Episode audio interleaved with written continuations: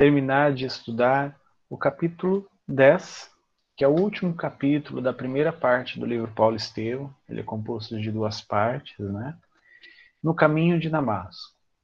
É, é interessante porque quando eu era mais jovem, eu conhecia essa história, né, que é contada neste capítulo. Eu não conhecia nenhum dos antecedentes dessa história. É, na catequese, que eu vim de família católica, é, não me era ensinado, não me foi ensinado sobre os motivos que levaram Paulo a, a, a essa conversão. Né? Me falaram sobre os motivos da perseguição aos cristãos, que aqui a gente entende que até o momento não eram chamados de cristão, e isso lá para frente nós vamos entender o porquê, mas era, me era ensinado dessa forma. E o interessante é que essa história viva, essa, esse, essa, essa, esse relato que Emmanuel nos traz, nos dá muita informação é, sobre a nossa própria caminhada na questão evolutiva, a, a nossa própria transformação, é, o, os nossos próprios limites, né, até onde a gente pode chegar com os nossos flagelos, né, os nossos sentimentos, as nossas vaidades, nosso orgulho, e quando a gente recebe o chamado do Cristo. Essa é uma lição muito importante que eu observei nesse capítulo.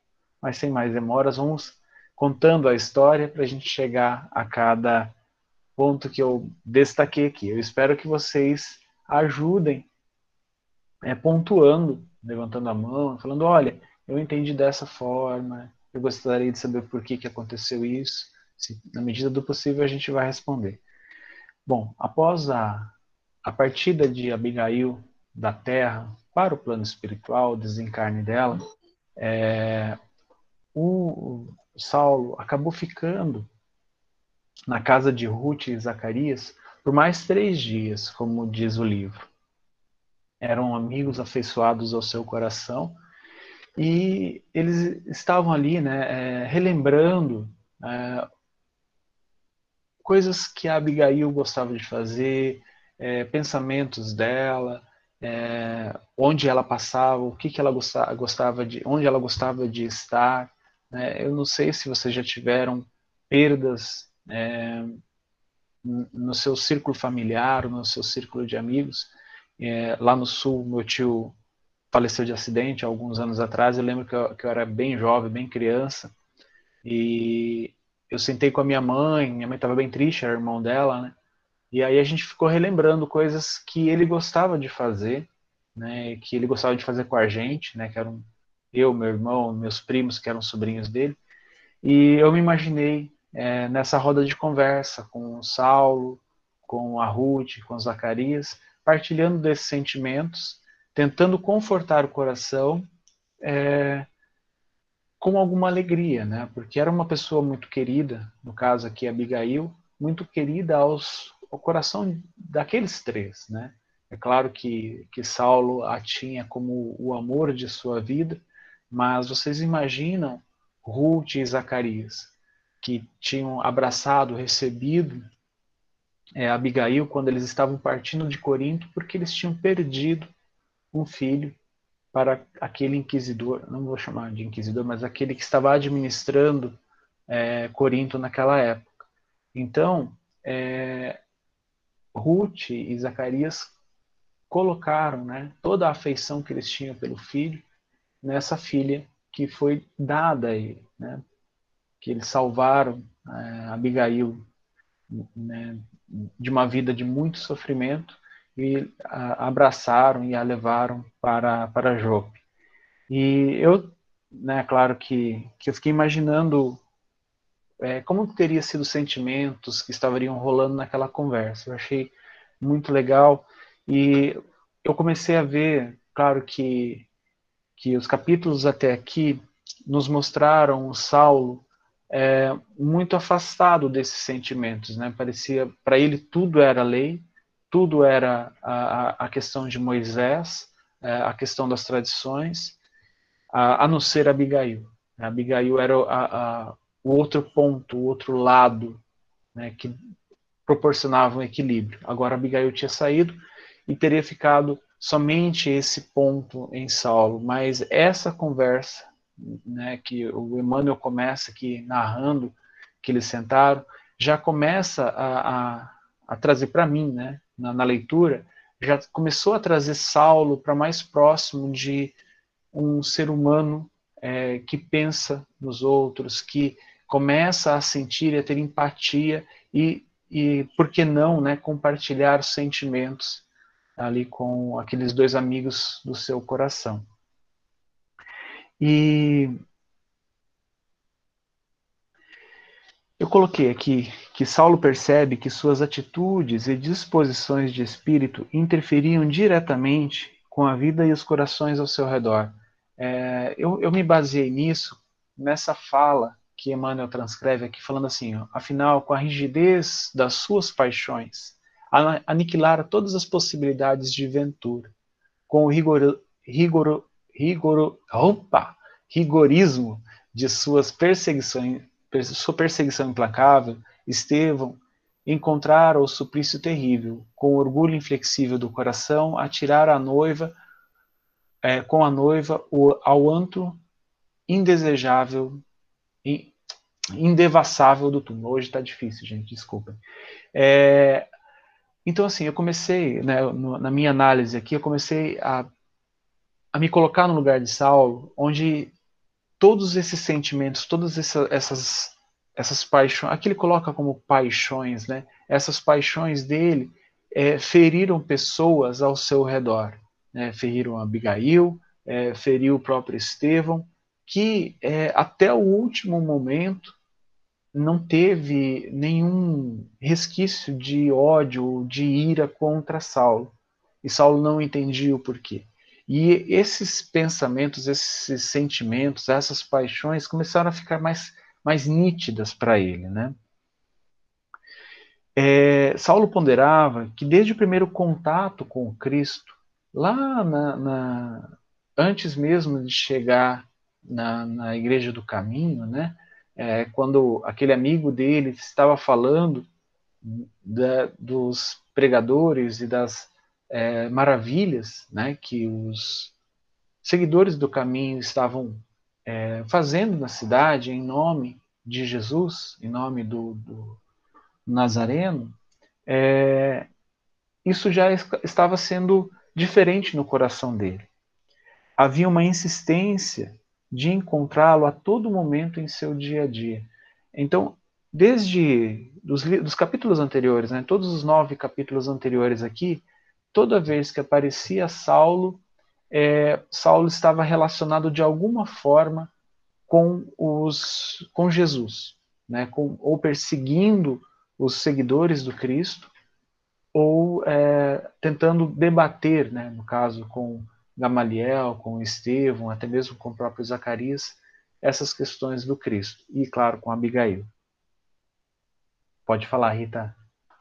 É, Ju, essa parte eu também grifei, que eu achei interessante, que esse é um pensamento né, do Saulo, como você falou, ele estava lá, lá com Ruth e Zacarias, e, e, pensando, né, por que que tudo, porque ele topava em tudo traços do, como ele fala aqui, do carpinteiro é, humilde, do carpinteiro humilde de Nazaré, né? Que o espírito dele tanto detestava. Então, assim, ele. É, de, aí, como o Ju falou, desde o primeiro encontro lá na Casa do Caminho, onde ele, a partir, da, a partir daquele momento, ele começou a ver nas outras pessoas traços de Jesus, né? E aí, assim, na minha interpretação, é, o tempo todo Cristo estava cercando ele de alguma forma, mandando né, algumas, alguma informação, fazendo seu apelo através dessas pessoas que o cercavam, de amigos, de inimigos, de Abigail, de Estevão, e ele não, e ele só enxergava com esse olhar é, de, de raiva, de rancor, né, que ele tinha, ele não conseguia ter a percepção que era um chamamento. É, e às vezes isso serve para a gente também é, pensar que às vezes as pessoas com as quais a gente tem mais dificuldade na nossa caminhada, a gente precisa ter um olhar diferente para essas pessoas. Será que isso não é um, um chamamento para que nós observemos a nossa conduta? É, normalmente a gente se incomoda com, com é, algumas coisas que, as, que alguém tem. Isso, quando incomoda a gente, é porque tem, a gente faz igual, né? Ou, ou até pior. Então, a gente precisa observar a nossa caminhada, né? Por onde estão vindo os chamados? A gente acha que os chamados às vezes vêm é, é, pelo amor, normalmente vem, né? Mas às vezes aquele chamamento que nos causa mais desconforto ou sofrimento, é, que não deveria, né? Porque isso é a nossa visão, como a de, de Saulo, ligado ao nosso egoísmo, à nossa vaidade, é o que a gente precisa observar com mais tranquilidade, com mais atenção. É isso, Ju. E uma coisa importante que você falou, né? Esse chamamento. Mas por que esse chamamento a Saulo? Né, da, a gente já falou sobre isso, que ele foi preparado. Né? Lá no outro estudo que nós estamos fazendo aqui na, na Siena, que é o Missionários da Luz, na semana passada nós iniciamos um capítulo muito interessante, que é a reencarnação de Segismundo. O como é, a espiritualidade trabalha e atua para a reencarnação daquelas pessoas que necessitam de uma lição ou necessitam é, de um aprendizado. Quem dirá, né, o que dirá, né, das pessoas que vêm com missão, dessas pessoas que vêm com uma responsabilidade do tamanho que era a responsabilidade dos apóstolos. Eu não digo somente de Saulo, né, todos, a gente vai ver aqui no decorrer do livro, qual a responsabilidade de cada um dos apóstolos do Cristo em levar, em dar continuidade ao Evangelho. Não deixar que essa, esse presente de Deus, esse presente dos céus, se apagasse, né, se esvaísse. E aqui, esse chamamento, por que, que isso estava tão insistente na mente dele? Aqui já é uma coisa da minha mente, minha interpretação, tá? Por quê? Porque lá no, plano espiritual, junto ao Cristo e junto aos outros espíritos. É, Saulo estava sendo preparado há muito tempo, talvez de encarnação em encarnação, talvez de vivência no plano espiritual, para vir para cá, dedicado, muito dedicado à lei, como ele sempre foi, né, que Emmanuel relata aqui. Todo o contato que ele tinha com Cristo, isso brotava na mente dele, só que existe, né, como nós sabemos, o véu do esquecimento. E esse véu passa alguma coisa, essa ânsia que o Saulo não conseguia entender. Por quê? Por causa dessas paixões que estavam, né, que ele estava percebendo que essas paixões que ele tinha manifesta dentro dele, né, nas atitudes, prejudicavam os outros ao seu redor. E uma coisa interessante, logo após isso que a, que a Rita leu, né, é, tem uma parte em que ele fala assim, ó, em sua mente, desculpa aqui, agora que se encontrava só inteiramente liberto de preocupações particulares de natureza afetiva, buscaria concentrar esforços na punição e corretivo de quantos encontrasse transviados da lei. Então, é, Saulo, nesse momento, por mais que estivesse é, ao lado de corações que estavam emanando vibrações de amor, vibrações de carinho para Abigail, isso na mente dele é, é como, sabe aquela, aquela, aquele, aquele rio cristalino onde você joga uma lata de tinta preta, uma lata de tinta escura, que aquilo vai poluindo? Era a mente dele. Essa vaidade, é, esse egoísmo ferido, é, já estava implantado na mente dele e começava a corroer, a, a manchar até mesmo estes pensamentos, sentimentos e vibrações que estavam sendo emanadas naquele momento é, julgando-se prejudicado pela difusão do evangelho, remova, renovaria os processos da, da perseguição infamante. Então, não bastava só aquilo que ele já tinha feito nas perseguições, ele ia renovar, ele iria fazer uma perseguição mais acirrada. Então, assim, é, eu, eu, eu gostei de ler, né, reler este capítulo, é, e pensar assim: quando Saulo emanou isso, pensou isso e tinha certeza disso, o que, que a espiritualidade fez? Né? A espiritualidade, ela não poderia deixar com que isso acontecesse mais. Era um preparado, um espírito preparado, um, um espírito bem querido de Jesus para a continuidade do seu evangelho. Como a Rita sempre fala, né, o vaso escolhido. Então, é, essa preparação, essa, essa, essa, esse alarme deve ter soado lá na espiritualidade. Né? Mas é claro que eles não vão interferir no livre-arbítrio. Mas, a todo instante, eles estão é, nos chamando, nos intuindo a tentar mudar, a tentar tomar uma decisão mais assertiva naquilo que nos compete, né? é claro.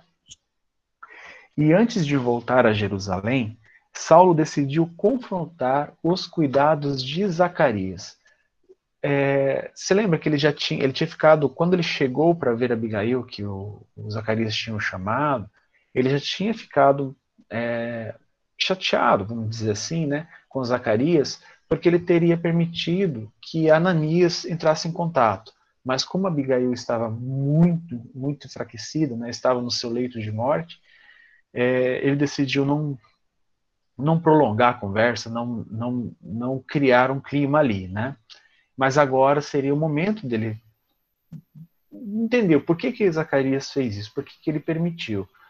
É, aí ele fala assim, né? Seja como for, ainda não pude compreender, compreender os motivos da tua tolerância.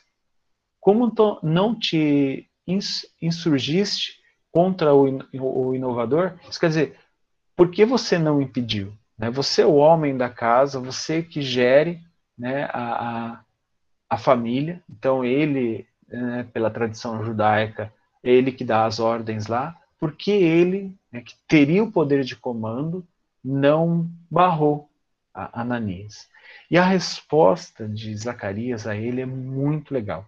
Tem, ela é dividida em algumas partes, mas eu selecionei aqui umas que, que eu achei bem interessante, onde Zacarias fala assim, ó, Ponderei tudo isso, mas a atitude mental da querida morta revestiu-se de imensa consolação depois do contato com esse anacoreta honesto e humilde, esse ancião, né? esse, esse, esse senhor, né? honesto e humilde. Então, é, não havia, né, pelo julgamento de Zacarias, não havia ali maldade, não havia ali interesse. Né? Então, é óbvio que é, ele não iria permitir. E, ele estava vendo que Abigail estava sendo consolada por aquelas palavras, né, por, pela propagação do evangelho. E uma outra coisa que foi uma crítica velada, né? É claro que a gente entende que Zacarias é muito polido, é muito é, educado. Ele fala assim para Saulo: Tua ausência, ademais, colocou-me em situação difícil. Abigail fizera de tua pessoa o centro de todos os seus interesses afetivos. Então, assim, ele era tudo para Abigail. Sem compreender as razões que te levaram a desaparecer de nossa casa, compadeci-me da sua, da sua amargura íntima, a tradu traduzir-se em tristeza inalterável. Então, a única coisa que estava mudando esse quadro né, em Abigail era a questão do evangelho, era o que Ananias estava trazendo para ela. Então, é, é, a gente já começa a entender por que Zacarias estava falando isso. Pode falar, Rita.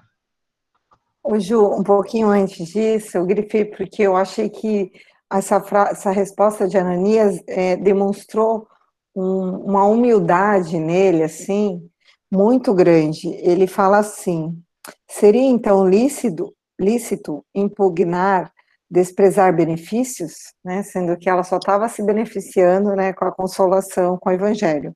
É verdade que, na esfera da minha compreensão, não poderei aceitar outras ideias além dos que nos foram ensinadas por nossos avós respeitáveis e generosos, mas não me julguei com o direito de subtrair os, aos outros o objeto das suas consolações mais preciosas.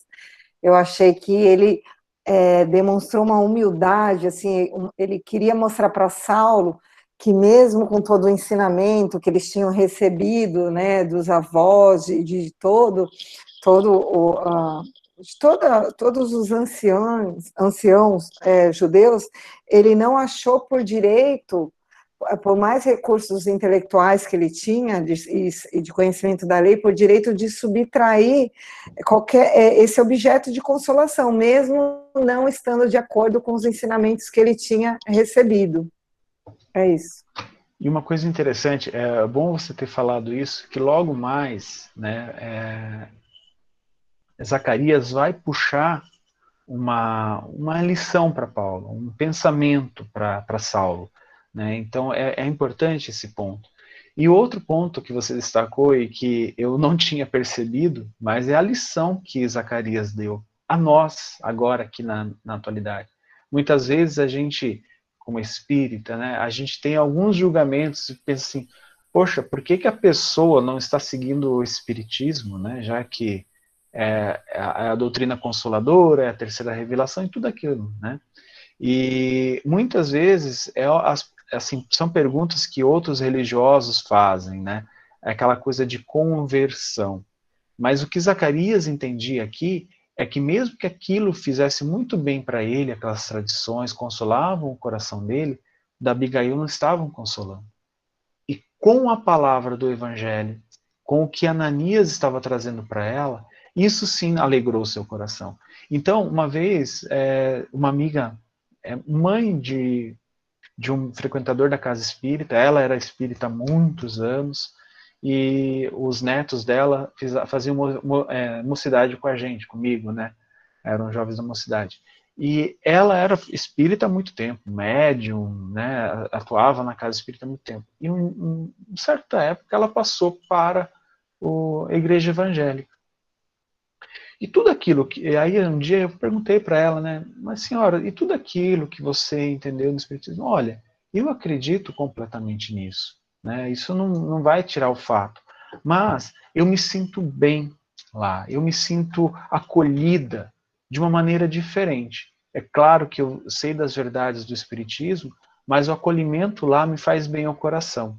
Então, por isso que eu frequento. Então, é, eu entendi naquele momento que não existia, ah, tem que seguir o kardecismo, tem que seguir é, o catolicismo, enfim.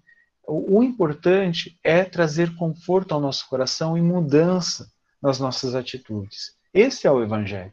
Né? Então, é, o que Zacarias estava fazendo aqui era essa atitude de permitir que o evangelho atuasse no coração de Abigail da maneira dela, e não nas imposições que eles tinham. Eu achei, talvez esteja viajando demais aqui, mas é, foi nessa conversa que a, nessa questão que a Rita trouxe agora, foi nisso que eu pensei. E continuando, né, é, Zacarias ele fala assim, ó, como não proceder assim se estava em jogo a paz espiritual de uma filha dileta dos derradeiros dias de minha vida? É possível que ainda não consigas entender o sentido da minha conduta neste particular, mas em sã consciência estou justificado. Ele estava tranquilo. Porquanto sei que cumpri meu dever, não lhe embargando os recursos que julgo necessários à sua consolação. Então, é, Zacarias estava tranquilo, porque aquela atitude realmente não, por mais que Saulo estava dizendo, né, que ah, isso é, não deveria ter sido, sido assim, era o carpinteiro, né, era um mistificador, então ele precisava é, ser regulado né, com, tua, com, tua, com tua conduta, e, mas isso não estava, né, isso não, não pesava na consciência de Zacarias, porque é, a consolação que o Evangelho trouxe, que Ananias trouxe para Abigail, deixava ele tranquilo. Ele viu isso acontecer. Não foi uma coisa que contaram para ele. Saulo estava afastado. Saulo não viu isso acontecer. Ele viu né, a paz de espírito, a, a confiança, a fé de Estevão em seus olhos é, e depois de Abigail no leito de morte. Mas é, ele não conseguia entender Zacarias. Aí foi onde é, eu achei interessante né, o remorso de Saulo é, frente aos argumentos e acusações veladas de Zacarias, o fizeram enrijecer ainda mais o coração, declarando que iria castigar o velho Ananias. Essa é uma parte que eu achei interessante, por isso que é, eu achei legal que a Rita trouxe, né? Onde ele fala assim para Saulo: é, Que isso, Saulo? Abigail acaba de abaixar ao sepulcro. É, seu espírito de compleição e sensibilíssima, sensibilíssima e afetuosa sofreu profundamente por motivos que ignoramos que, e que talvez desconheças. Né?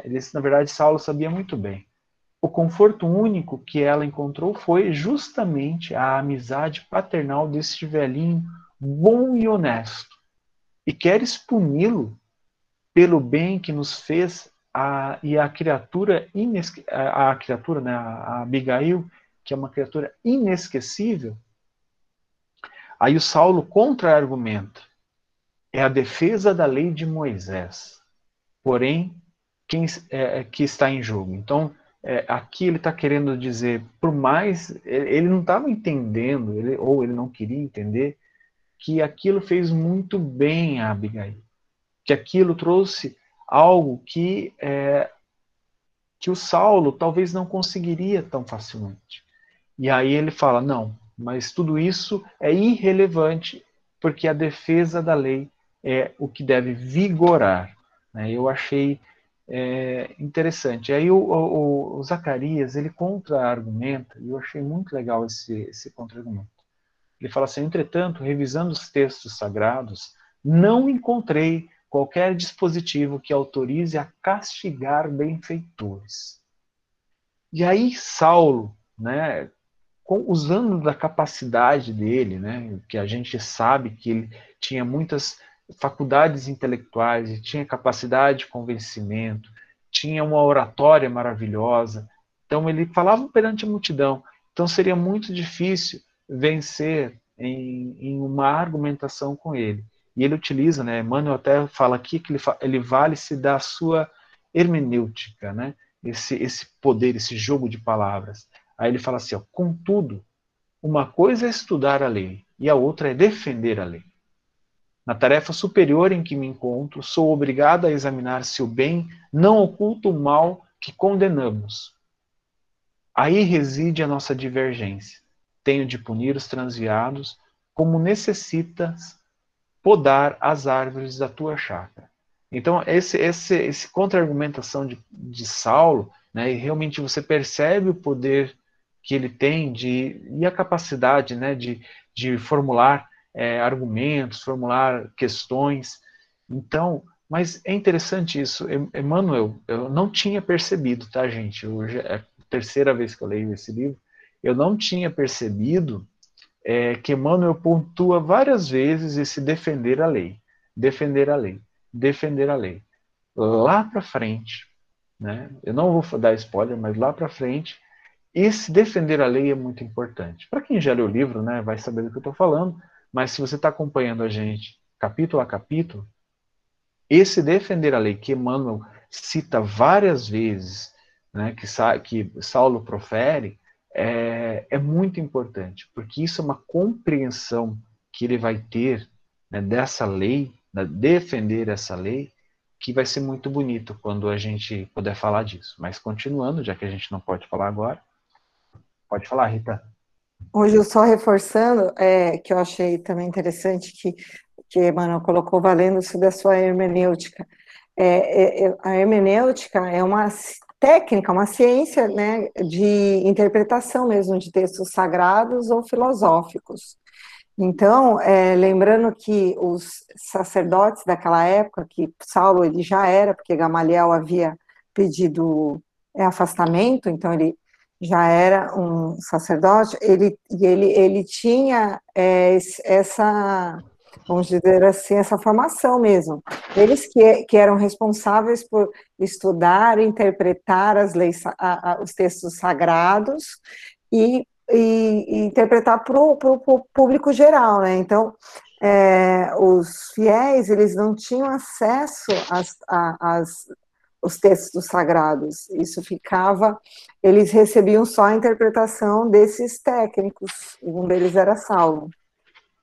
É, isso é muito importante.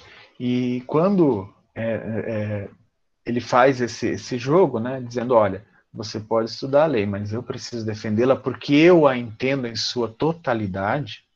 Né? Então, mostrando é, é, é, praticamente aquela carteirada, né? Eles usam muito o tem um nome quando você fala isso, tipo assim, eu sou doutor, então você tem que seguir aquilo que eu falo, mesmo que aquilo que eu falo seja uma interpretação distorcida da realidade, né? Uma, uma visão distorcida da realidade, mas eu tenho o, o argumento, eu acho que é o nome argumento da autoridade.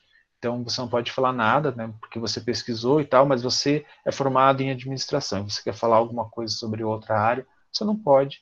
E mesmo que a pessoa esteja da outra área, que é da outra área, esteja falando alguma coisa é, totalmente distorcida, ela vai te, utilizar o argumento, o argumento da autoridade para ganhar. E é o que o Saulo estava fazendo aqui, né? Porque nos textos realmente nunca foi ensinado a, a Zacarias, né, eu acredito, né, pelo que ele falou aqui, né, que a, a bondade, que o benefício, ele deveria ser é, retribuído com o açoite ou com é, a, a, a, incompreensão, com a ingratidão.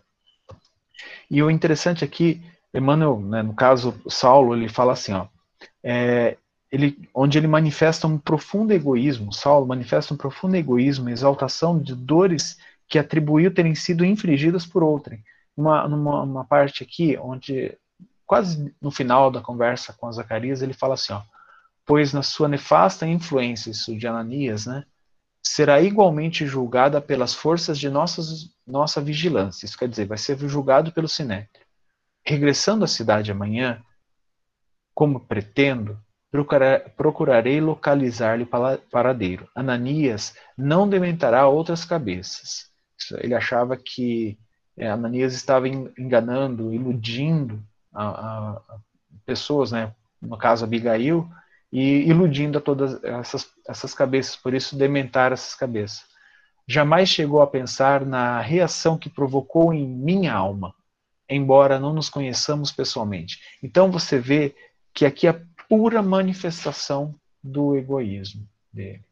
Né? Então, essas paixões, elas estavam tão presentes e pulando tanto dentro dele que ele já não conseguia mais é, é, conter.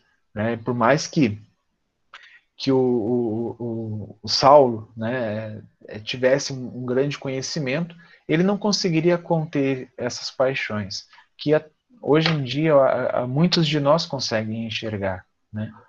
É, como cristãos, que eu digo. E aí foi onde Saulo volta a Jerusalém, consegue encontrar um, um daqueles jovens, né, pobres, é, seguidores do Cristo que tinham sido é, amparados, instruídos, né, recebendo o Evangelho, as bênçãos do Evangelho, uh, os cuidados de Ananias, e mas tinha sido preso por ser um seguidor do Cristo. Então, um jovem pobre de, da periferia de Jerusalém é, sendo perseguido né, simplesmente por é, seguir o Cristo. E aí esse jovem ele consegue que, é, ter uma audiência com esse jovem e vai infringir um castigo para conseguir extrair dele verdades. Né? O jovem fala para ele que Ananias não tem paradeiro, né? ele é um, um andante, e que é, na sua última, nos seus últimos encontros, Ananias fala que iria é, para Damasco. Né? Damasco fica na Síria. Eu já vou mostrar aqui o mapa para vocês. Então, é, o Saulo se dá-se por satisfeito, né? E ele vai até o Sinédrio, é, cego de vingança, ele vai até o Sinédrio e solicita é, recursos para ir atrás de Ananias. É claro, utilizando da oratória dele, né, massageando o ego daqueles é, companheiros né, da sinagoga, os companheiros juízes, já que ele era um juiz Sinédrio, mas quem decidiria sobre isso seria o sumo sacerdote. Eu gostei muito do, do que uma, uma coisa que o, o, o Emmanuel colocou aqui sobre é, essa questão do sumo sacerdote. Ele fala né, que, ah, deixa eu ver se eu encontro aqui, É, 36, 37, é aqui mesmo. É, ele fala que tá, tá, tá, um velho chama. Não, peraí. Ah, ah tá. Aqui, ó, achei. É, onde ele estava falando sobre isso, das necessidades de ir perseguir Ananias, porque foi um. É, porque lá em Jerusalém já estava tudo controlado, mas ele estava com muita. É, tinha muita preocupação com as cidades ao redor, onde a, esses, é, esses propagadores do caminho estavam indo, e um em especial chamava a atenção dele, que era o Ananias. E aí ele propõe conseguir os recursos para ir perseguir o Ananias. E aí onde Emmanuel fala assim, ó, falava ao cenáculo, faltava, faltava ao cenáculo a ponderação de um Gamaliel. Isso quer dizer, não tinha nenhum, ninguém que tinha sobrado ali era ponderado. E o sumo sacerdote, compelido pela aprovação geral, então ele estava querendo a aprovação de todos aqueles que faziam parte do, do colegiado ali, não hesitou em conceder as cartas indispensáveis, com ampla autorização para agir discricionariamente. Então ali estava falando tudo o que ele podia fazer, né? inclusive a, a, a, castigar e levar é, Ananias à, morte. Né? Então Saulo conseguiu essa autorização.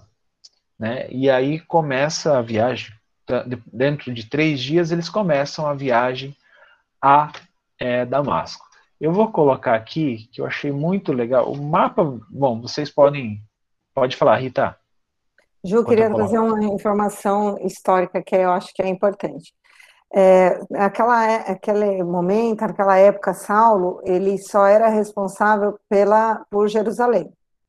É, só representava a sinagoga lá do Templo de Salomão, ele só representava a sinagoga de Jerusalém, e ele tinha como referência, né, ele tinha mentalmente, assim, um, um, ele auspiciava, é, é, óbvio, quando é, Israel se, se, se, libertasse, né, do jogo romano, é, uma emancipação política, né, de toda a região de Israel.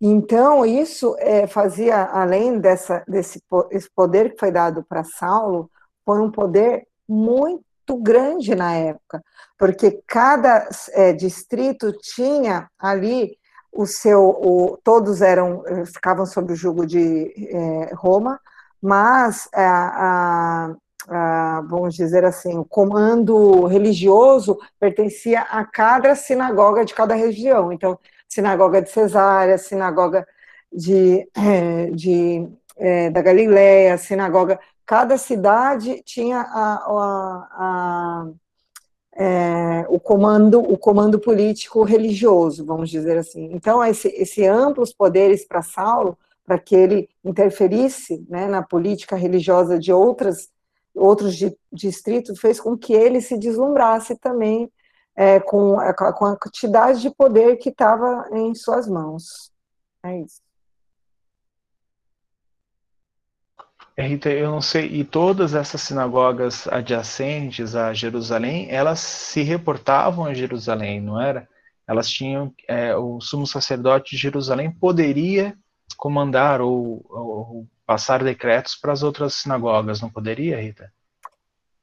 Poder, então, na verdade é como é, poderia, ele tinha um poder como se hoje fosse como a Igreja Católica e o Vaticano, que o Papa ele tem o poder, né, de, de é, religioso e político em todas as igrejas. Então, o Caifás, que era, né, o sumo sacerdote na época, ele tinha o poder de, de, de realmente, né, é, mudar, fazer uma alteração da lei e dar esse decreto, vamos dizer hoje, seria um decreto é, para que Saulo interferisse na parte re, política religiosa de outras sinagogas, né, com poder de julgar, de aprisionar, é como se a gente tivesse um presidente da República Mundial e que desse autorização para que a gente fosse aprisionar alguém na Argentina.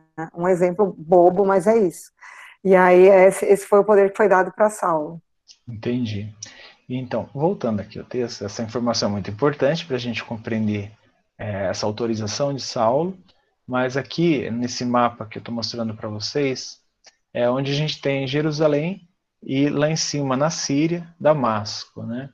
É, esse aqui é o mapa atual, tá, gente? Então eu fui lá no Google, estou aqui no, no site do Google, mostrando para vocês. Seria uma caminhada de 59 horas, 290 quilômetros, mais ou menos. Né? Fácil, mais ou menos. Eu tenho uma, uma imagem aqui de como é o caminho. Isso aqui é o caminho atual hoje, tá? Do Google Street View. É um deserto, gente. Esqueçam essas construções, esqueçam essas coisas modernas. Então, eles andavam em um deserto, não tinha estrada, né? A estrada deles era aquelas estradas de terra, estradas é, muito rudimentares, né? E eles tinham o jugo do deserto. Tá? A Rita caiu, mas daqui a pouco ela volta. Mas o interessante, nessa estrada né, que vocês viram ali, era um deserto, é, eu estava até conversando com a, com a Tatiane e com a Rita é, antes da gente começar a estudar aqui, que quando eu era criança, né, falavam do deserto, deserto, deserto. Só que na nossa, é, na minha inocência né, e, e, falta de conhecimento, eu não conseguia conceber um deserto além daqueles desertos de desenho animado que eu assistia. E as condições nos desertos são realmente é, extremas. Né? Então, eu, por que, que eu estou falando isso? É, o, o, acontecimento que vai estar tá aqui né, descrito, é, ele tem um pouco dessa, né, desses problemas que a gente enfrenta né, que os seres humanos enfrentam no deserto e que eles enfrentavam naquela época também.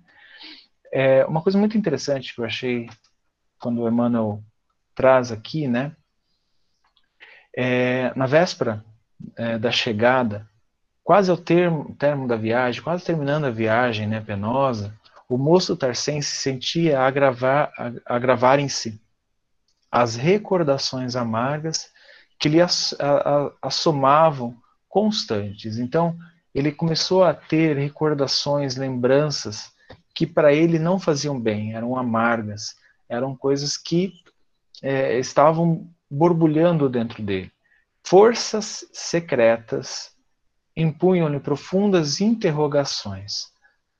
Passava em revista os primeiros sonhos da juventude. Sua alma desdobrava-se em perguntas atrozes. Bom, gente, é, aqui né? Quando eu falei lá que o Saulo, lá conversando com a Ruth, conversando com Zacarias, a sua mente começou a manifestar um pouco e a, a, a contaminar aquelas emanações que ele estava recebendo. Eu acredito, né, isso é uma coisa, questão minha, um entendimento meu, né, que a espiritualidade, peraí, isso é um alerta. Né, as coisas podem é, é, tomar rumos muito é, difíceis, tanto para Saulo quanto para é, os seguidores do caminho. E aquilo poderia escalonar para algo muito maior. Não que Saulo, o que Saulo fez é, como perseguidor tenha sido pequeno ou tenha sido menor. Não é isso que eu estou querendo dizer. Estou querendo dizer que as coisas poderiam se complicar muito mais. E aqui, quando Emmanuel fala forças secretas, é, então, assim, eu acredito que Emmanuel estava querendo falar dessa, desses amigos da espiritualidade que estavam chegando ao redor de Saulo para conseguir é, fazer ele refletir. Né? Na casa espírita a gente fala muito sobre intuição, né, das, tanto dos médios, né, os voluntários, quanto é, quando a gente aprende sobre intuição no nosso dia a dia, né, que nós temos amigos no plano espiritual, que sempre nos querem bem, que estão realmente torcendo e rezando por nós. Então, quando nós estamos abertos, nós recebemos esse tipo de intuição.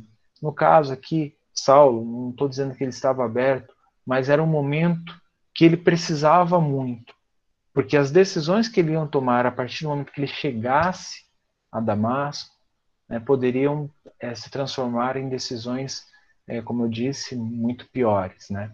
Então a espiritualidade amiga estava ali, estava acercando-se de Saulo, né? Pode falar, Rita. Ô Ju, eu nessa parte aí, eu na minha interpretação, eu já acho que era já a, a, o campo magnético do Cristo, Eu acho que era já o Jesus é, é, distante, né, mas já é, influenciando diretamente essa, esse, essa, esse conflito que começou, né, essa guerra íntima de Saulo. Eu acredito que foi um, um, um impacto magnético da aproximação, mesmo que a distância ainda de Jesus. É, eu acredito que a partir do momento que o Cristo decidiu assim, vou ter que ir pessoalmente.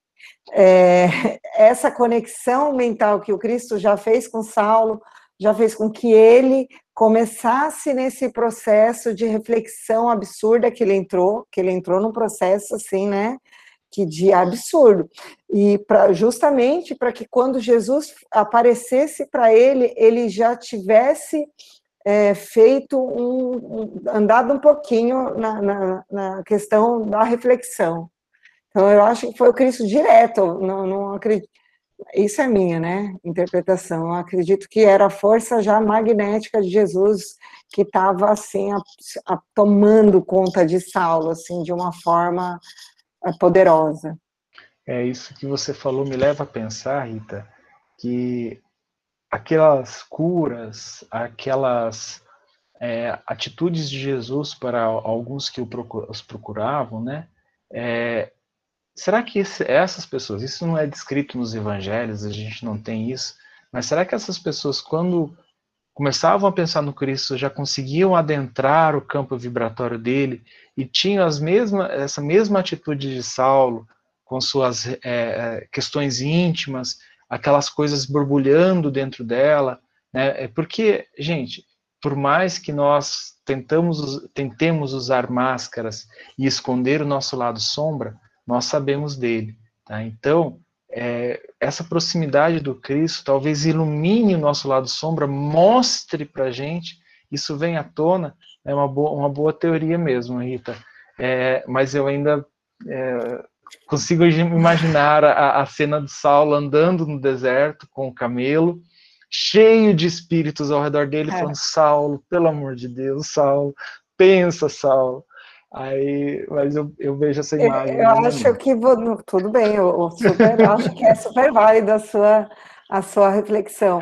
E pensando no que você falou, com certeza, né? A gente lembrando lá da, da, do caso da mulher que sangrava, é, ali a, a passagem no Evangelho é muito superficial, mas a gente pode pensar que Jesus não teve a intenção, é óbvio que ele, a intenção dele, né, é sempre de nos curar da nossa, do nosso egoísmo. Essa é a intenção de Jesus. E que ela que tocou nele e que retirou virtudes dele. Não foi virtudes que ele doou intencionalmente a ela. Então a gente faz isso, é, essa, é, é, a gente pode fazer esse link sim. Provavelmente ela sabendo, ela sabia que Jesus tava, ia passar por lá, viu de longe, começou, entrou nessa atmosfera, começou a, a refletir e com certeza, como ele falou, foi a tua fé que te curou. Porque é isso, né? A gente entra, imagina entrar nessa, nesse campo do, de Jesus, sem dúvida nenhuma, eu acho que Bom, aí dá uma discussão aí de horas para a gente ficar horas e horas só nisso. É, é interessante você falar disso, né? É, você falou da, da mulher é, que sangrava, mas eu também pensei em outras passagens em que o Cristo é, curava e a pessoa cura, se curava, né? Ficava curada e ele falou: vá e não peques mais. Então, assim, a pessoa sabia né, naquela reflexão, talvez como Saulo aqui, sabia o que ela tinha feito de errado.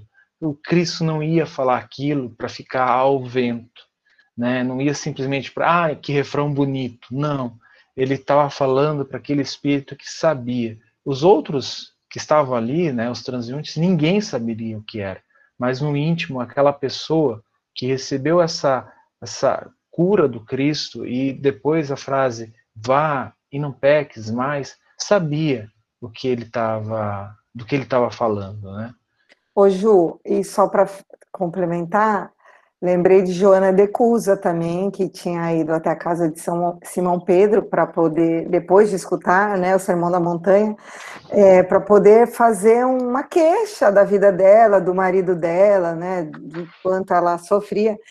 e ela fala que só quando Cristo olhou para ela, ela se sentiu desvelada, sentiu que todas as suas imperfeições estavam expostas, né? E eu acho que é isso que acontece com Saulo. É, só com o olhar de Jesus ela se sentiu dessa maneira. Então, eu imagino que o, de, o Jesus pensou assim: olha, eu tentando imaginar o pensamento de Jesus. Vou ter que falar com esse Saulo. Já o Saulo se sentiu conectado com esse espírito crístico e se sentiu desvelado também todas as suas imperfeições começaram a borbulhar, e aí ele entrou nesse processo aí de reflexão absurda. É isso.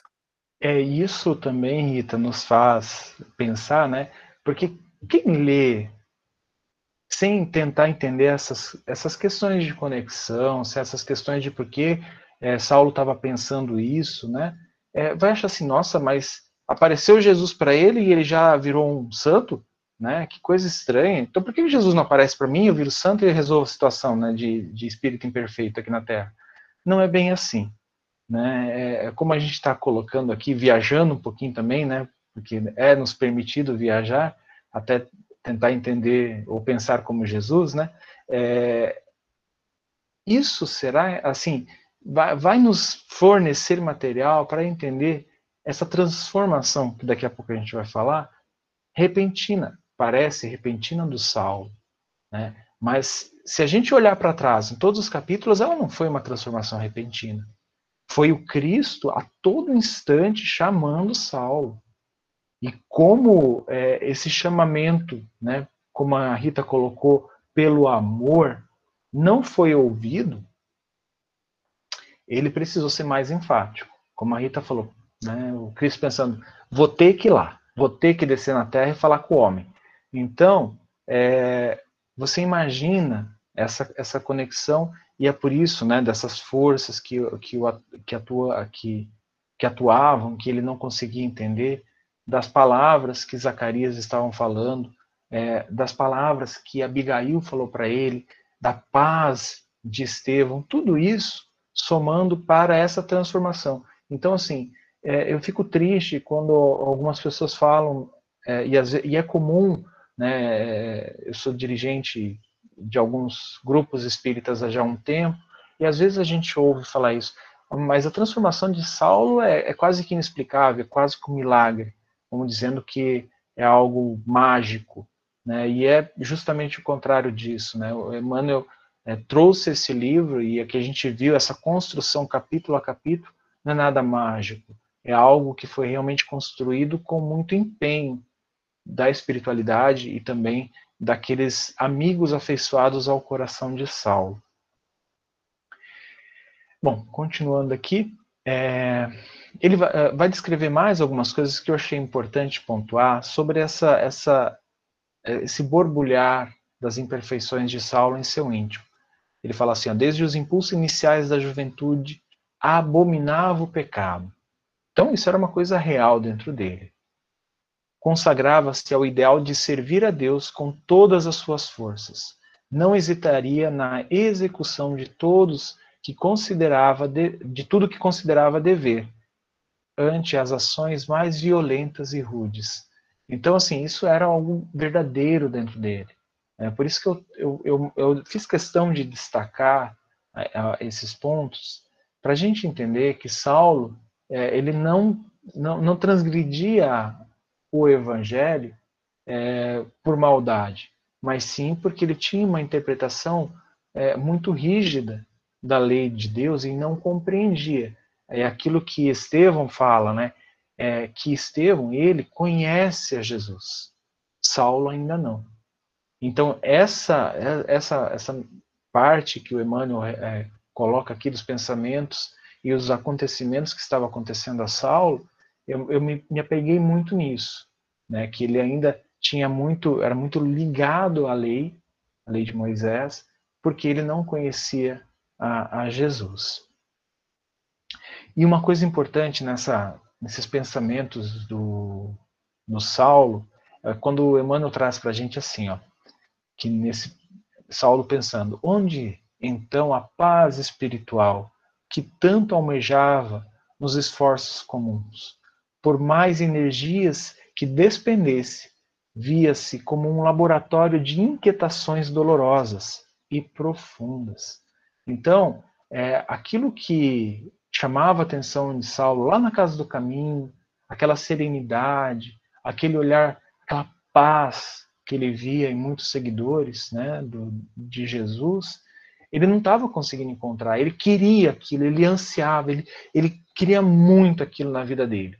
Mas por mais que ele tivesse muito conhecimento, por mais que ele tentasse, isso não chegava. Ele não tinha, ele não, tava, ele não estava encontrando essa paz.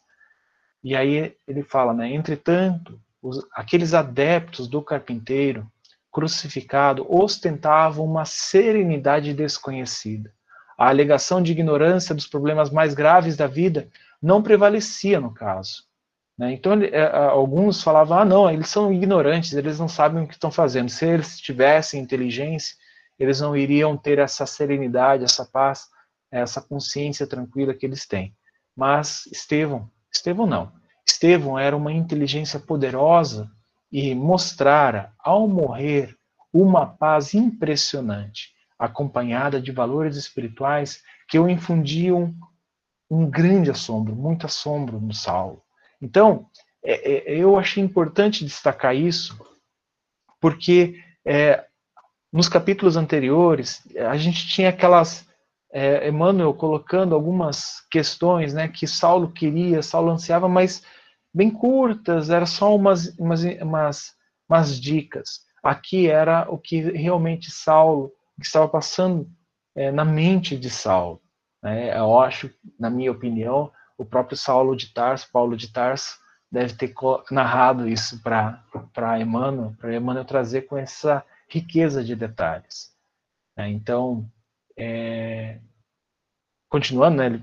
Desculpa, eu marquei muito aqui, gente, mas se eu estiver lendo demais, vocês me falam. É onde ele fala assim, ó, ele próprio não saberia explicar o que se passava. Suas reminiscências atingiam os períodos primeira, da primeira infância todo o seu passado laborioso aclarava-se nitidamente naquele exame introspectivo. Dentre todas as figuras familiares, a lembrança de Estevão e de Abigail destacava-se, como a, a solicitá-lo para mais fortes interrogações. Então, aqui, aquilo que a gente, eu e a Rita estávamos falando aqui, né, sobre é, esse exame que aqueles que estavam, estavam se ligando, estavam ligados ao Cristo, onde Cristo é, os educava, os que Cristo os curava e ele falava, vai, não peques mais, era o que estava acontecendo com Saulo. Então, esse exame chegou até a infância, mas em tudo que ele procurava, em todos os atos, todas as atitudes, todos os amigos que o cercavam, ele não conseguia. O que se destacavam eram Estevão e Abigail. E é mais uma vez né, um, uma parte que Emmanuel fala que vem a corroborar, a colaborar a minha tese de que estes eram espíritos que estavam juntos há muito tempo, né? E aí ele fala, né, que ele recordara os amigos mais eminentes e nenhum deles encontrou qualidades morais semelhantes às daquele jovem pregador do caminho, que afrontara a sua autoridade de político, eh, político-religiosa diante de, de toda Jerusalém, desdenhando e a, a humilhação e a morte para morrer depois, abençoando-lhe as resoluções iníquas e implacáveis. É, então, assim, Saulo não conseguia entender. Então, tudo isso estava, gente, tudo isso que acontecera estava, assim, praticamente explodindo dentro dele. Né? Você imagina você estar tá está pensando em todos os erros que você fez na sua vida, assim, na, na aproximação de um, de um benfeitor espiritual. não vou nem dizer do próprio Cristo, mas só de um benfeitor espiritual. Às vezes a gente está. É, a Rita também pode falar mais do que eu. Já vou te passar, tá, Maria? É, é, a Rita também pode falar sobre isso. Às vezes a gente está numa câmara de auxílio mediúnico, né, de auxílio espiritual, e se aproxima um espírito mentor, que vem auxiliar, E às vezes a gente se sente nesse, nesse, eu não sei se ela já se sentiu, mas nesse turbilhão de coisas e, e assim, muito rápido. É, ou da nossa vida, ou da vida ligada a, a, ao caso que a gente está falando aqui. Depois, é, é, Manuel vai falar né, que tudo isso foi muito rápido. Por quê? Porque isso, a, na questão espiritual, muitas vezes os médiums, eles têm informações, né, eles conseguem captar informações é, e a, que a espiritualidade, os amigos espirituais nos passam muito rapidamente. A gente consegue até ter toda uma história é, num piscar de olhos, em segundos. De Maria, pode falar. É, tem uma, uma parte aqui que eu não entendi é, quando fala assim, eu não sei se você marcou aí, porque haviam é, adquirido os dois irmãos de, de Corinto tal ascendência em todos os pontos adquiridos do seu ego. Eu não entendi isso aqui. Então, Maria, é, eu vou colocar o que eu entendi, né? Eu também marquei, mas eu fui pulando e porque senão a gente não termina hoje, que eu falo demais. Mas é, é interessante disso aqui o que eu é, consegui entender. Por que que esses dois, por que que esses dois personagens haviam adquirido essa referência dentro dele? É, aqui a gente tem que lembrar que ele estava numa uma autoanálise, né? quase como um autoconhecimento, só que um autoconhecimento express, né? muito rápido, por causa, como a Rita falou, da aproximação do Cristo, né? do governador planetário. Então, é, e ele estava analisando, e essas duas figuras, Estevão e Abigail, elas se destacavam em tudo. Aqui ele estava até falando, né? É, que nunca tinha encontrado ninguém, é, espíritos, né, com essa, esse elevado moral que Estevão tem, que Abigail tinha, essa compreensão.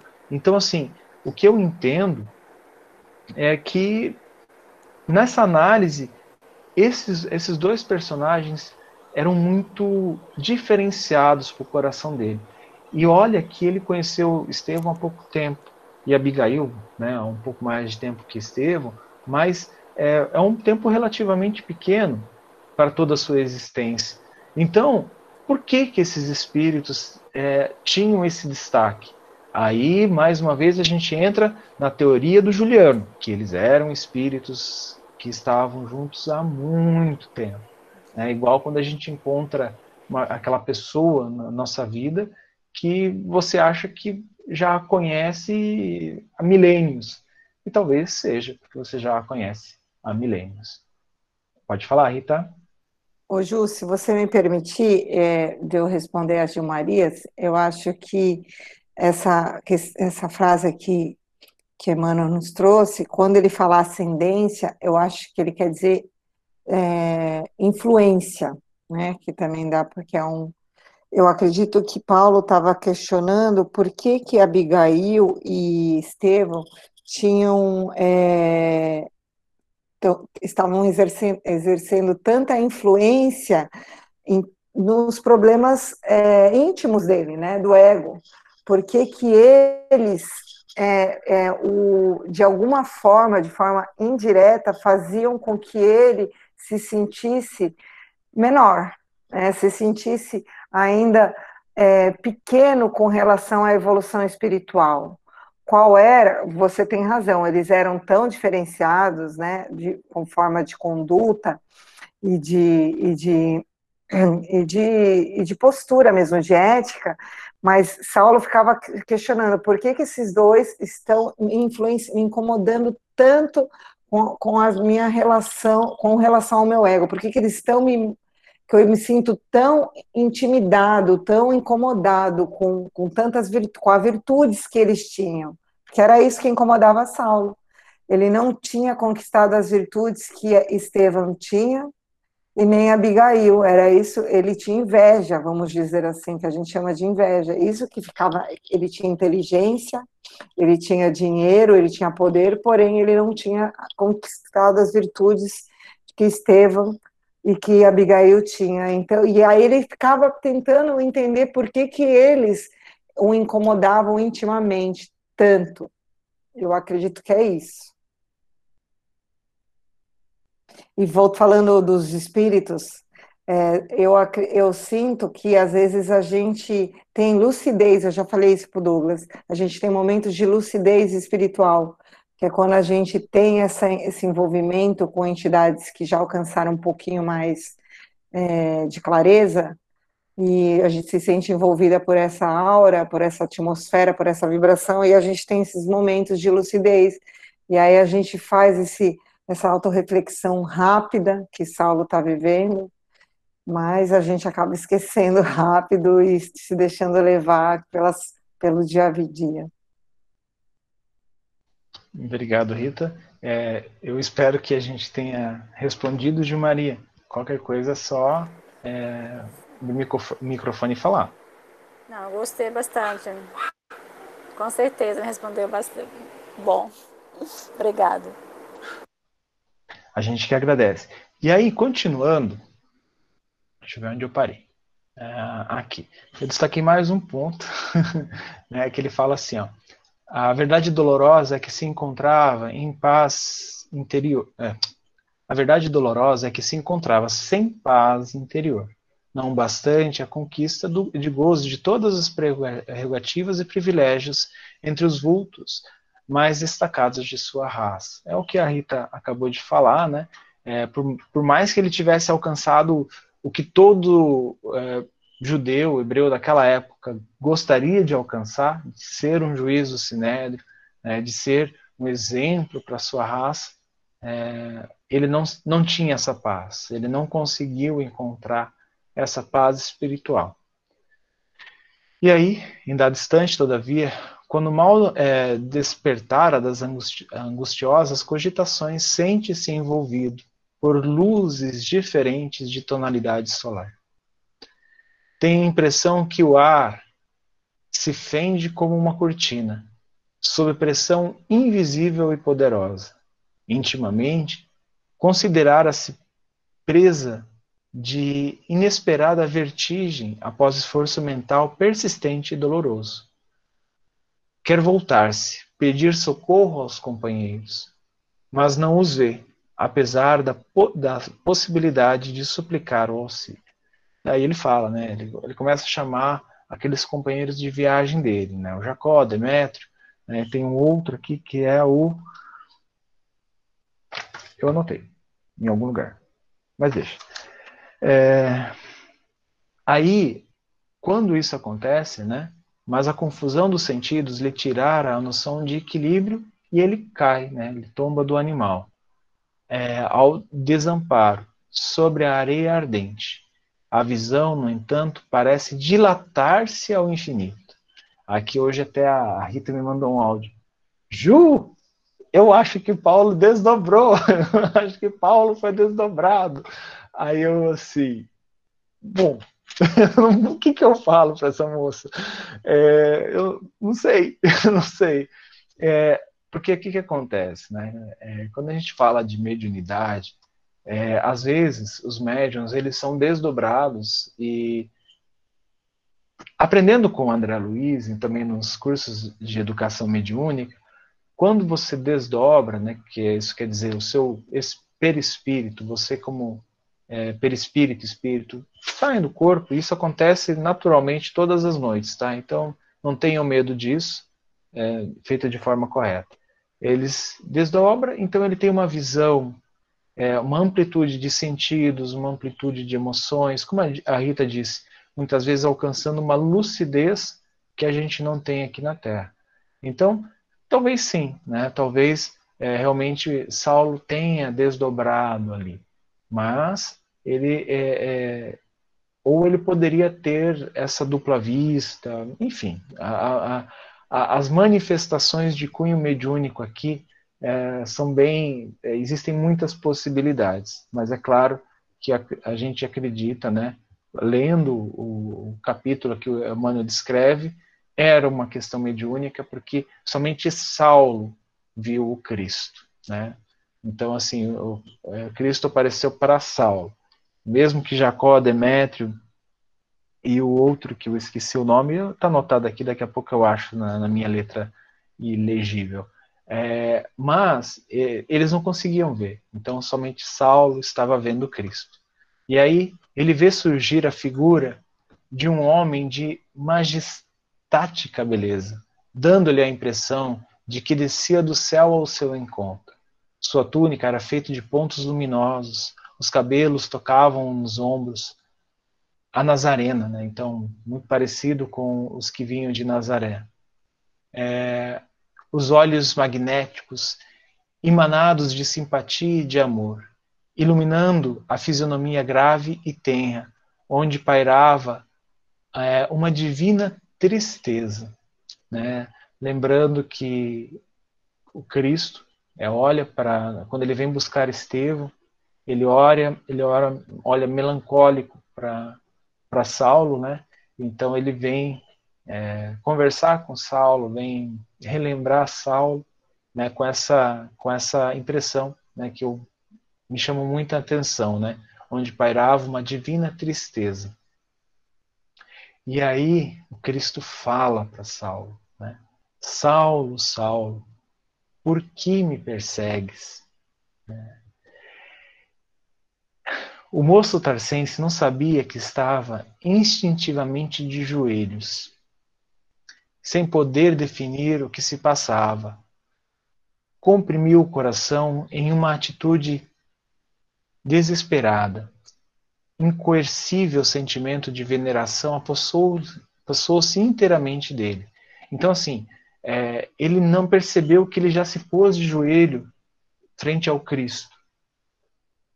E eles, aqui como ele descreve, né, Emmanuel descreve, que essa, esse sentimento de veneração.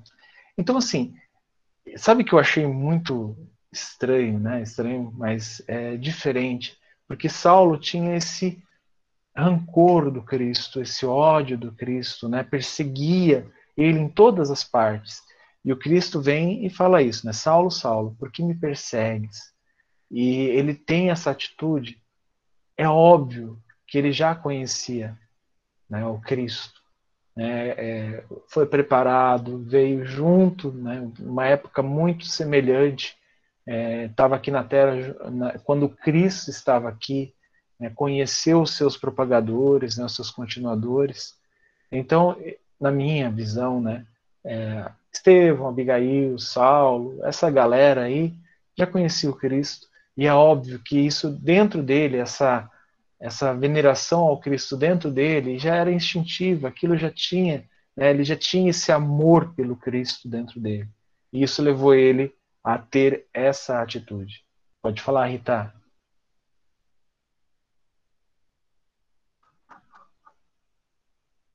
Rita?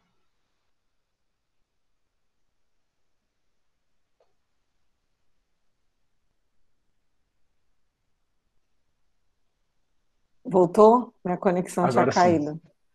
Ô, Ju, é, eu grifei um, essa parte também que você falou, e eu achei importante é, que eu me recordo assim, de algumas experiências que eu tive, que ele fala assim, o, sem poder definir o que se passava, comprimiu o coração em uma atitude desesperada.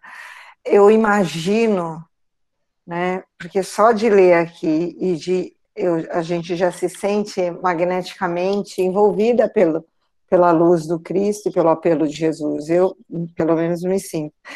E eu imagino que, a, que essa, o magnetismo de Jesus era tão intenso que não cabia dentro do coração de Saulo. Por isso, né, quando a gente tem contato com um espírito um pouquinho mais iluminado, a gente se sente mesmo é, é, assim desesperado, né, não de uma forma ruim, mas de uma forma é, parece que é uma energia que não cabe dentro de você, né?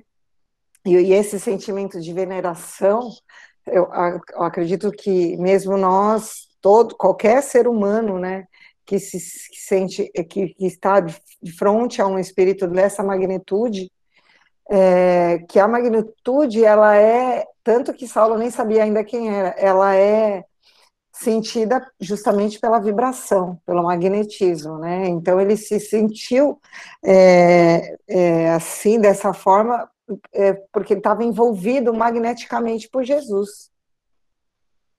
É isso. e aí é, ele continuando aqui, né? Ele se pergunta, né, mentalmente, o que significava aquilo? De quem o vulto divino que entrevia no painel do firmamento aberto e cuja presença lhe inundava o coração, precípite de emoções desconhecidas? Então, assim, tudo aquilo que estava brotando dentro dele, no, essa, essa veneração e tal, é, é trazia com ele é, emoções desconhecidas. Então, como eu falei, né, quando a gente reencarna aqui na Terra, mesmo Saulo tem o esquecimento do passado, mas as emoções que ele tinha, essa veneração ao Cristo, como a Rita disse, mesmo ele ainda não sabendo quem que era aquele é, que estava à sua frente, é, demonstrou né, que, que essas emoções começaram a vir à tona algo que ele realmente não conhecia, mas que estavam, é importante destacar isso, estavam dentro dele. Né? E aí ele pergunta para Cristo, né? Pode falar, Gê Maria.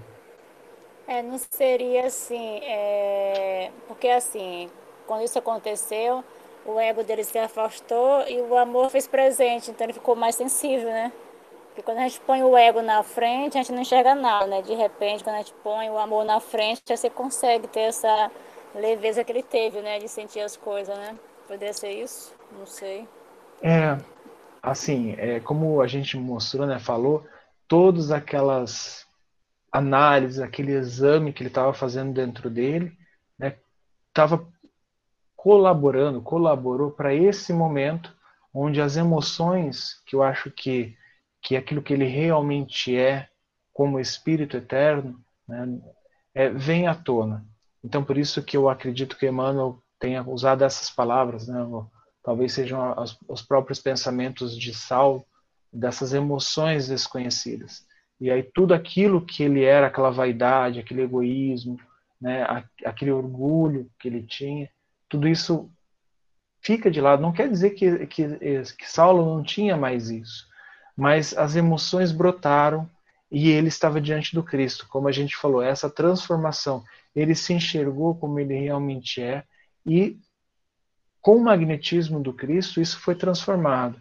Então, assim, é, aquelas imperfeições ainda estavam, aquelas paixões ainda estavam dentro dele, mas nesse momento ele estava sendo curado, vou usar essa palavra, pelo Cristo, né?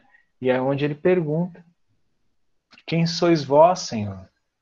Aí, é, aureolado de uma luz balsâmica e num tom de inconcebível doçura, o Senhor respondeu: Eu sou Jesus.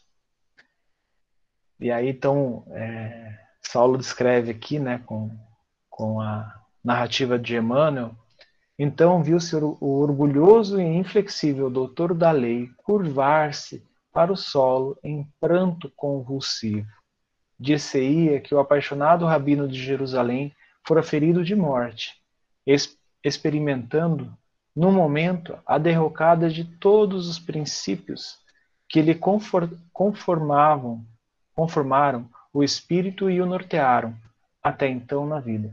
Então, tudo aquilo que ele tinha como certo, né, que ele era o defensor da lei de Moisés, das tradições, é, da cultura do seu povo, tudo aquilo para Saulo, né, nesses pensamentos, tudo aquilo desmoronara naquele instante, com Jesus falando: Eu sou Jesus. Tudo aquilo vem abaixo. Né? Os pregadores do caminho não estavam iludidos. A palavra de Estevão era verdade pura. A crença de Abigail era a senda real. Aquele era o Messias a história maravilhosa de sua ressurreição não era um recurso lendário para fortificar as energias do povo. Então ali, o Cristo falando isso, Saulo conseguiu ter essa certeza. Né? Então assim, vocês percebem que em nenhum momento né, é, é, ele, é, ele, ele, ele se leva a duvidar daquilo. Né? O coração dele já ansiava e ele já percebia isso. E aquela clareza daquele magnetismo o envolvendo, em nenhum momento ele duvidou, ah, aquilo é só uma visão, aquilo é só uma ilusão, só uma alucinação. Nada disso. Aqui, Saulo coloca, né, pela narrativa de Emmanuel, as certezas, aquilo tudo já estava trazendo é, as certezas do Cristo e, e acabando, né, desmoronando tudo aquilo que Saulo tinha até então. Na expressão de sinceridade de sua alma ardente, considerou tudo isso na fugacidade de um minuto. Experimentou invencível vergonha é, de seu passado cruel. Eu achei interessante pontuar principalmente essa é, quando Emmanuel fala assim na fugacidade de um minuto, né? É interessante né, e eu comentei um pouquinho sobre isso e eu tinha até separado para comentar essas percepções, né? Alguns aqui já é, têm contato com a mediunidade, outros ainda vão ter, mas todas essas impressões é, podem ser passadas tranquilamente pela mediunidade na questão de segundos, né, como a gente tinha colocado antes. Então, isso aqui, essas ponderações, toda essa, essa questão, Saulo, estava é, passando em seu coração, estava passando em sua mente. E o Cristo entendia isso. Né? E essa, essa vergonha de seu passado cruel, o Cristo sabia exatamente é, o que Saulo tinha feito. Né? Quem, quem foi é, Saulo, de Saulo de Tarso até ali. Foi quando é, notou que Jesus se aproximara e, contemplando-o carinhosamente, carinhosamente, o mestre tocou-lhe os, os ombros com ternura, dizendo com inflexão paternal: Não recalcitres contra os aguilhões. Gente, é, eu acho que a Rita vai falar muito melhor que eu sobre isso. Rita, por favor, é, porque essa frase muitas vezes nós não entendemos, porque não é uma frase normal do nosso dia a dia. Mas a Rita me falou aqui que ela trouxe um, uma parte do próprio Emmanuel, né, um texto do próprio Emmanuel, que vai ajudar bastante a gente aqui. Rita, se você puder me ajudar. Posso sim. É, Ju, é, então, essa é uma frase que é, às vezes as pessoas têm um pouquinho de dificuldade, porque elas tentam traduzir, né, interpretar, é, e o só para a gente entender, recalcitrar contra os aguilhões era uma expressão proverbial que os gregos usavam, né, para indicar uma resistência inútil, né, então recalcitrar é resistir a algo, como, e, e, e o aguilhões é, eram coisas que eram colocadas no, nos bois, né, nos, nos animais. Então, recalcitrar aos aguilhões é, indica que você está é, resistindo ao ponto de se machucar, de se ferir. Então, era isso que Saulo estava fazendo, ele estava resistindo ao chamamento de Jesus, ao ponto de estar tá completamente ferido, né, com, com perdeu Abigail, é, se afastou né, da, das suas verdades, estava, ele estava só, ele estava sem paz espiritual nenhuma, como Emmanuel nos, nos, trouxe. E aí eu achei um texto que eu achei interessante, é, que se chama Aguilhões, do Emmanuel, do livro Caminho, Verdade e Vida, do capítulo 150. E ele começa justamente falando assim: duro é para ti recalcitrar contra os aguilhão, contra o aguilhão. Isso está em Atos dos Apóstolos, no capítulo 9, versículo 5. Então eu vou ler para a gente perceber o quanto a gente ainda recalcitra também. O caminho evolutivo está sempre repleto de aguilhões. De outro modo, não enxergaríamos a porta redentora. Entrega-se a Deus aos filhos da criação inteira, reparte com todos os tesouros do seu amor infinito, estimula-os e se, ao se elevarem, através de mil modos diferentes. Entretanto, existem círculos numerosos como a Terra, em que as criaturas não se apercebem dessas realidades gloriosas e paralisam a marcha, dormindo no leito da ilusão. E isso acontece com a gente e é o que acontecia com Saulo. Quantos recursos, né? O Cristo e Deus não estava enviando para ele nos, e também o quanto ele não, não nos envia. Perante a tal inércia, os mensageiros da providência, aos quais se confiou a terra da iluminação, a tarefa da iluminação, dos que estacionam na sombra, promovem recursos para que se verifique o despertar cientes de que Deus dá tudo, a vida, os caminhos, os bens infinitos, os gênios inspiradores, e só pede às criaturas que lhe dirijam aos braços paternais, esses divinos emissários organizam os aguilhões, por anos, por amor aos seus tutelados. Nesse programa, criou Jesus o mais nobre incitamentos para as, para as esferas terrestres, a riqueza e a pobreza, a fealdade e a formosura, o sofrimento e a luta são aguilhões ou oportunidades instituídos pelo Cristo ao benefício dos homens. Cada existência e cada pessoa tem a sua dificuldade particular, simbolizando ensejo bendito. Analisa a tua vida, situa teus aguilhões e não te voltes contra ele. Se um espírito de, da grandeza de Paulo de Tarso não podia recalcitrar, imagina o que se pedirá do nosso esforço. Ah, Juliano, pois aí, que bom. Então é isso, né? Até o Saulo tentou recalcitrar de tudo quanto é forma, né? As mensagens, os aguilhões, né? Que, que Cristo mandou para ele, para que ele mudasse. E o, o aguilhão, ele serve para quê? Não só para Saulo, para a gente. Estímulo para que a gente mude de direção, porque estamos na direção errada. E, esse, e, e, e Emmanuel deixa bem claro, né? Esse estímulo ele pode ser doloroso ou não. E como Saulo, a gente escolhe sempre esse estímulo doloroso.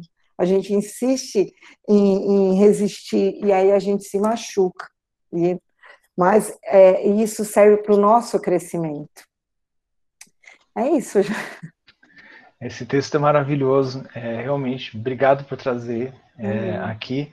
E isso que, que Saulo estava fazendo é o que muitas vezes nós fazemos na nossa vida e a gente não percebe. Né? Os espíritos não usam essas palavras do Cristo, não recalcitram contra os aguilhões, mas a todo momento eles estão nos lembrando disso, né? por uma, passagens, através de pessoas que, que, que estão em nossa, nosso contato. Deixa eu só voltar aqui ao meu, meu livro. É, e aí, né, é, o, o, Saulo começou a chorar, e uma coisa que eu marquei aqui, né, é o Cristo chamara-o de todos os meios e de todos os modos. Então, até aquele instante, né, o Cristo estava chamando ele o tempo todo. A gente falou, pelo amor, é, Saulo foi chamado inúmeras vezes e Saulo não ouvia. Era o momento do Cristo, né, de, mesmo pela dor, né, perder Abigail, né, aquela cena em que estava Estevão, né, aquilo lá foi marcante para Saulo. A gente acredita que não, mas aquilo foi. E Saulo não, não continuava recalcitrando. Então, nesse momento, Cristo, é, ele percebe que o Cristo estava chamando ele o tempo todo. Então, renová-lo é, integralmente as concepções religiosas. Isso, é, é, ele muda tudo aquilo dentro dele, renova né, e ele começa a entender toda, toda aquela análise não era em vão, né, todo aquele exame que ele estava passando. E aí ele, eu vou terminar aqui dois minutinhos, tá gente, só para terminar o capítulo. Daí semana que vem a gente já pode começar a segunda parte. E aí a primeira profissão de fé, como diz o Emmanuel aqui no livro, né, é onde ele fala, ele pergunta para o Cristo, Senhor, que quereis que eu faça? Eu achei muito legal. E aí o Cristo fala para ele: Levanta-te, Saulo, entra na cidade e lá te será dito o que te convém fazer. Só isso, gente. Cristo vem e fala isso para Saulo: Levanta-te, Saulo. Né? Então, atitude.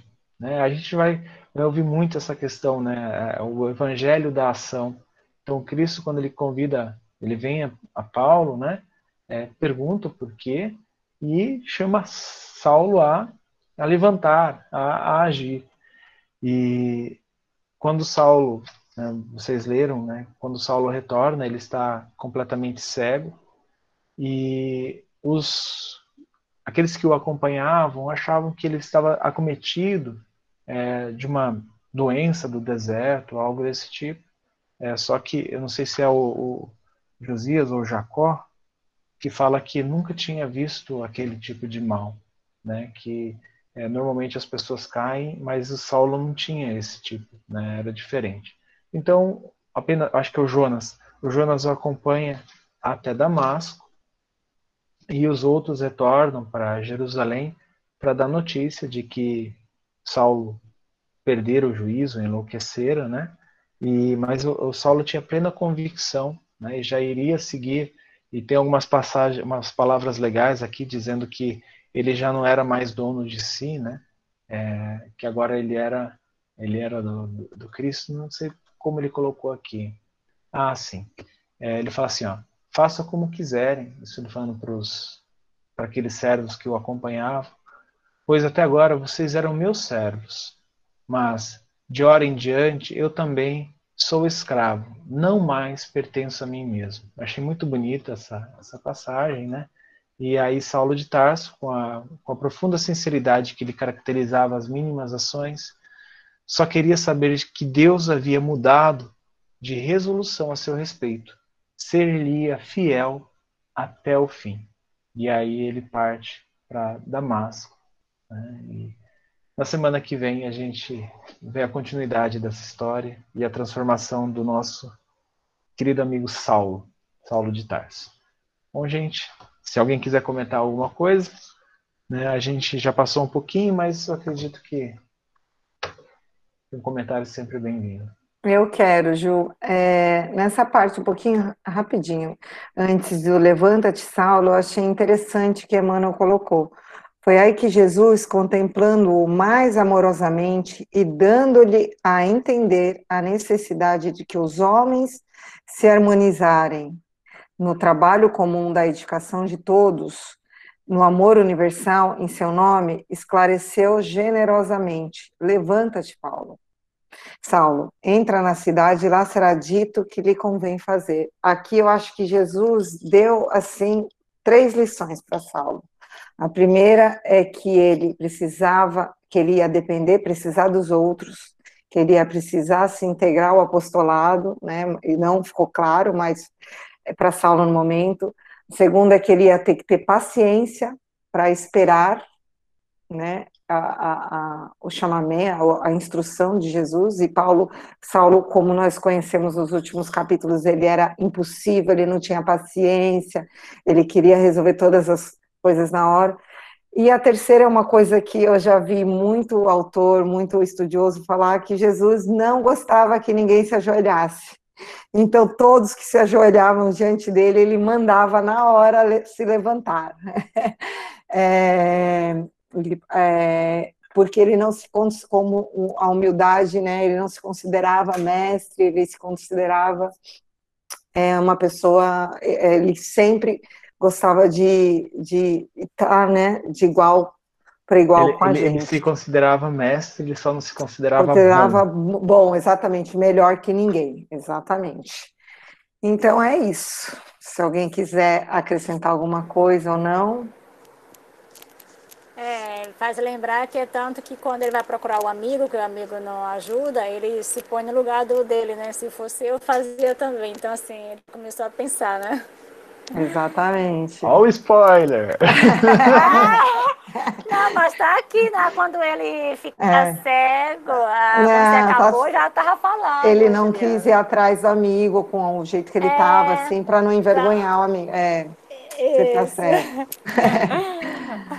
Bom, gente, é, quem gostaria de fazer